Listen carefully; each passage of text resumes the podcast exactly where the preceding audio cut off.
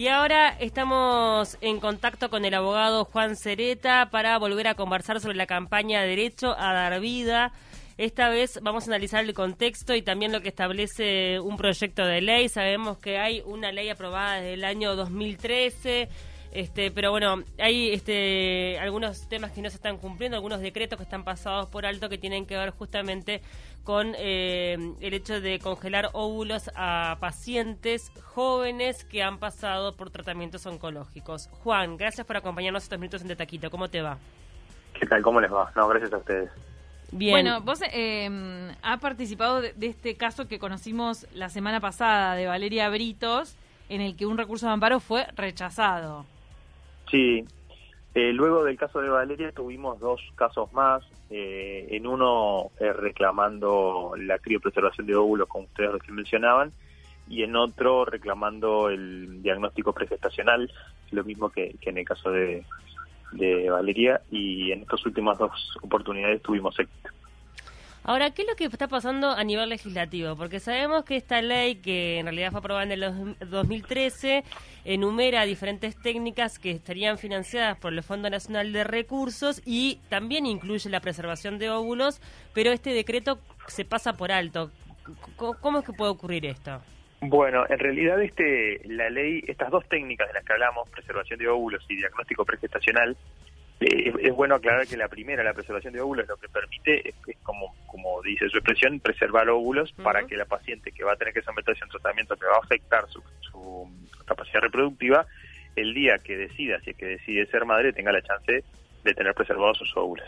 Y en el segundo caso, en el diagnóstico pregestacional, es, es una situación donde la, donde la mujer ya ha preservado óvulos, eh, pero cuando se va a hacer, cuando se hace el proceso de fertilización, como tiene alguna enfermedad de transmisión hereditaria, quiere a través de este diagnóstico que, el, que el embrión que se implante sea aquel que no ha recibido la enfermedad que se transmite genéticamente. Claro. Esto hoy se puede hacer, pero eh, respondiendo a tu pregunta, si bien las dos cosas están mencionadas en la ley, la ley de fertilización asistida se menciona tanto la, la criopreservación de óvulos como el diagnóstico pregestacional, cuando se dictó el decreto que puso a cargo del Fondo Nacional de Recursos las técnicas, estas dos técnicas no fueron mencionadas. Entonces, al no ser mencionadas en el decreto que dice lo que tiene que cubrir el fondo, si bien están nombradas en la ley, eh, ha quedado un vacío sobre quién se debe hacer cargo. Y al haber un vacío sobre quién se debe hacer cargo de su costo, nadie se hace cargo de su costo.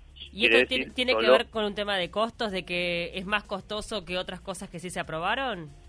No, no, tiene que ver, o sea, no tiene que ver con un tema de costos, porque la criopreservación de óvulos tal vez en el 2013 era un procedimiento relativamente costoso, pero hoy ya no es ni siquiera de alto costo. Es un procedimiento de bajo costo en términos sanitarios, o sea, de alto costo puede ser para algunas mujeres, pero no es de alto costo para lo que se maneja en, en tema de prestaciones de salud. Y por otro lado, también es importante destacar que cuando hablamos de preservación de óvulos, podemos hablar más genéricamente de preservación de gametos e incluimos varones y mujeres.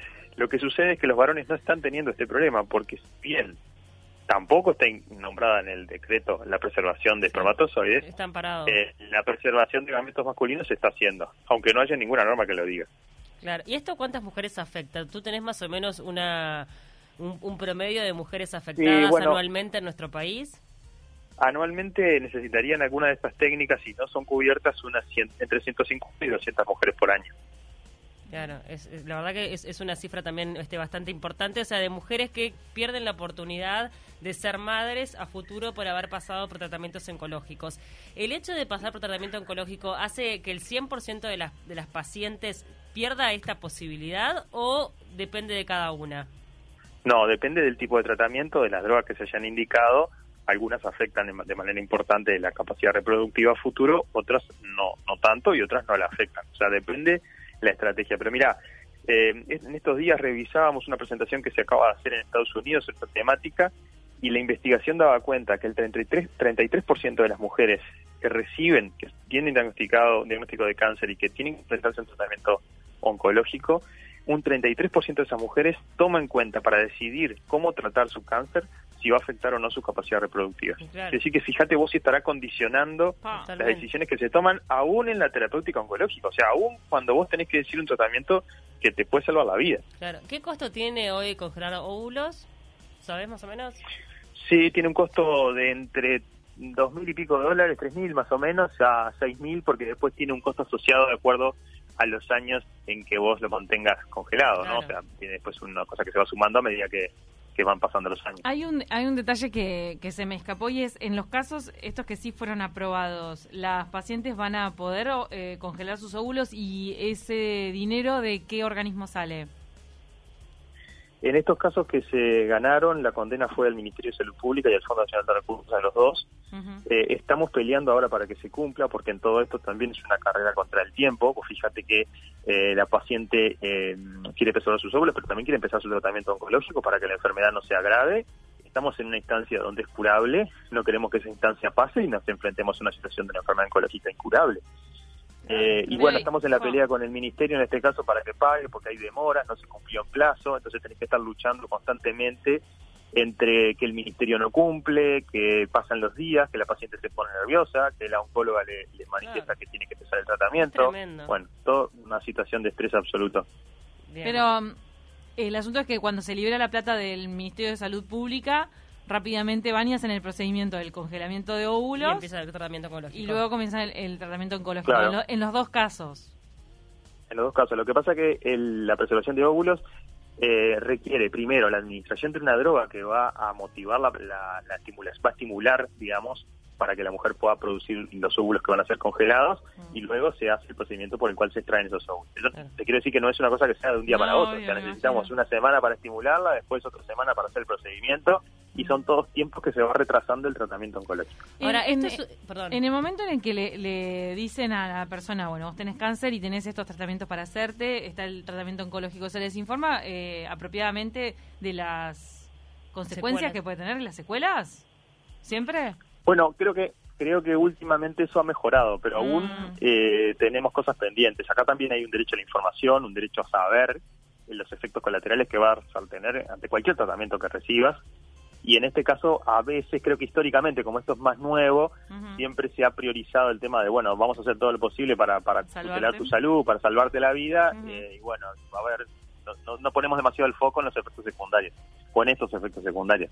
Este, mira, eh, justamente en esta exposición que te comentaba, que estos días en Estados Unidos, se hablaba de la responsabilidad. Está bien que Estados Unidos es otro sistema de salud, con otras reglas, etcétera, etcétera. Pero se hablaba de la responsabilidad de quien suministra un medicamento que va a generar efectos colaterales en, cuidarte de los efectos, tratar los efectos colaterales. Claro, e informarte también para que tomes informarte decisiones. y asumir los, las herramientas que existan para mitigar esos efectos colaterales o evitarlos. Ahora, ya que mencionás Estados Unidos, ¿qué es lo que pasa con el resto de los países de la región, de América, de Europa? O sea, ¿este es un debe internacional? Mira, eh, depende de cómo esté mm, eh, configurado cada sistema de salud. En Estados Unidos el, sistema depende mucho de los recursos de cada uno, ¿no? De, de, lo individual, de las mm. posibilidades individuales de cada uno. Hay una serie de fundaciones con las que nos hemos contactado que vienen trabajando en intentar eh, facilitar el acceso a aquellos que están en situación económica más desventajosa. En el resto del mundo te diría que estas técnicas ya están siendo accesibles, en el primer mundo son accesibles casi todas, eh, o sea que están al alcance de casi todas las personas. ¿Y en América eh, Latina? Y en América Latina es, surtido, digamos, hay algunos lugares donde algunas están, otras no, es bastante despareja la, la, cobertura de este tipo de técnicas en general, teniendo en cuenta que son relativamente nuevas. En Europa la discusión es otra, o sea, en, Europa, eh, incluso en Estados Unidos, la discusión hoy es, por ejemplo, con respecto a la técnica de selección de embriones, que nosotros la estamos reclamando para que para evitar que el hijo ese nazca con la enfermedad que su mamá eh, en Europa la discusión es sobre eh, qué tan ético es seleccionar embriones, pero con otros criterios, ¿no? Con criterios de, elegir el sexo o, de mm. o, de, o de seleccionar un embrión que sea, no sé, después empezás a ver eh, bueno, como se puede este, fácilmente advertir, los hijos de los famosos que son todos rubios de un 80 ojos sí, celestes. eso es tremendo, sí. Bueno, mm, eh, este eso es lo que es eh, éticamente, digamos, cuestionable, polémico, claro. Pero no, no cuando es para evitar la transmisión de una enfermedad, porque aún con un criterio puramente economicista estás ahorrando plata. Ahora, ustedes con toda esta movida que están haciendo, con esta campaña, eh, buscan que, bueno, que finalmente eh, esto que está nombrado en esta ley del año 2013 se cumpla, o sea, no se pase por alto este decreto y ya forme parte de, del sistema, o sea, que todas las mujeres que sean jóvenes, que estén en edad de, ser madres, puedan ser consultadas sobre la posibilidad de, congelar sus óvulos. ¿Eso qué tan lejos estamos de, que pueda ocurrir? Falta voluntad política solamente. Solo voluntad política. ¿Han tenido reuniones a nivel político? ¿Han avanzado en ese aspecto? Sí, eh, los estudiantes de la, de la clínica se han contactado con algunos legisladores, han, puesto en conocimiento de ellos las, iniciativas nuestras, redactamos, incluso han redactado textos que podrían ser proyectos de ley como para que los no tengan ni siquiera que hacer el trabajo redactarlo eh, pero bueno, pero estamos esperando una respuesta porque esto se puede solucionar por decreto, con, lo cual alcanza solo la voluntad del Poder Ejecutivo, o también mediante una ley donde se requiere voluntades ahí del Parlamento. Claro. Al menos gracias a tu trabajo eh, con estos tres casos, ¿no? Son tres en, total. sí, ahora estamos por llevar otro también. Está, habría un cuarto. Tu trabajo con estos casos y la difusión que se les está dando, de alguna manera, puede acercar ese logro a nivel político para que esto sea de hecho, ¿no? Para que se, para que este derecho sea reconocido. hecho que sea mediático. Es el propósito. Mm. Es el propósito. El propósito de lo que abordamos desde la clínica es justamente trabajar no solamente con los expedientes, sino también con todo lo que pasa fuera del expediente.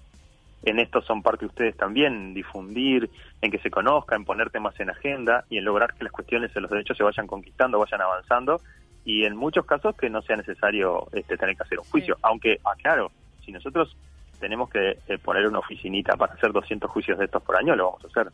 Ahora, es llamativo también, digo, la verdad es que uno mirándolo desde afuera, es llamativo que cuando se haya aprobado, se haya dejado de lado este decreto, cuando uno pensaría que tendría que ser prioridad, ¿no? Porque son eh, mujeres que encima están atravesando una enfermedad, que no, lo eligen, deberían estar como... Yo creo que, mira, yo creo que la ley se focalizó demasiado, no sé si demasiado, o se focalizó en lo que en ese momento era el tema central, que era el acceso a los procesos de fertilización eh, y bueno, y estas cosas quedaron medio en el camino, se tocaron tangencialmente y bueno, y después siempre se piensa que se va a ir avanzando de a poco, incluyendo cosas en los decretos y bueno, en esto eh, quedamos rezagados, evidentemente.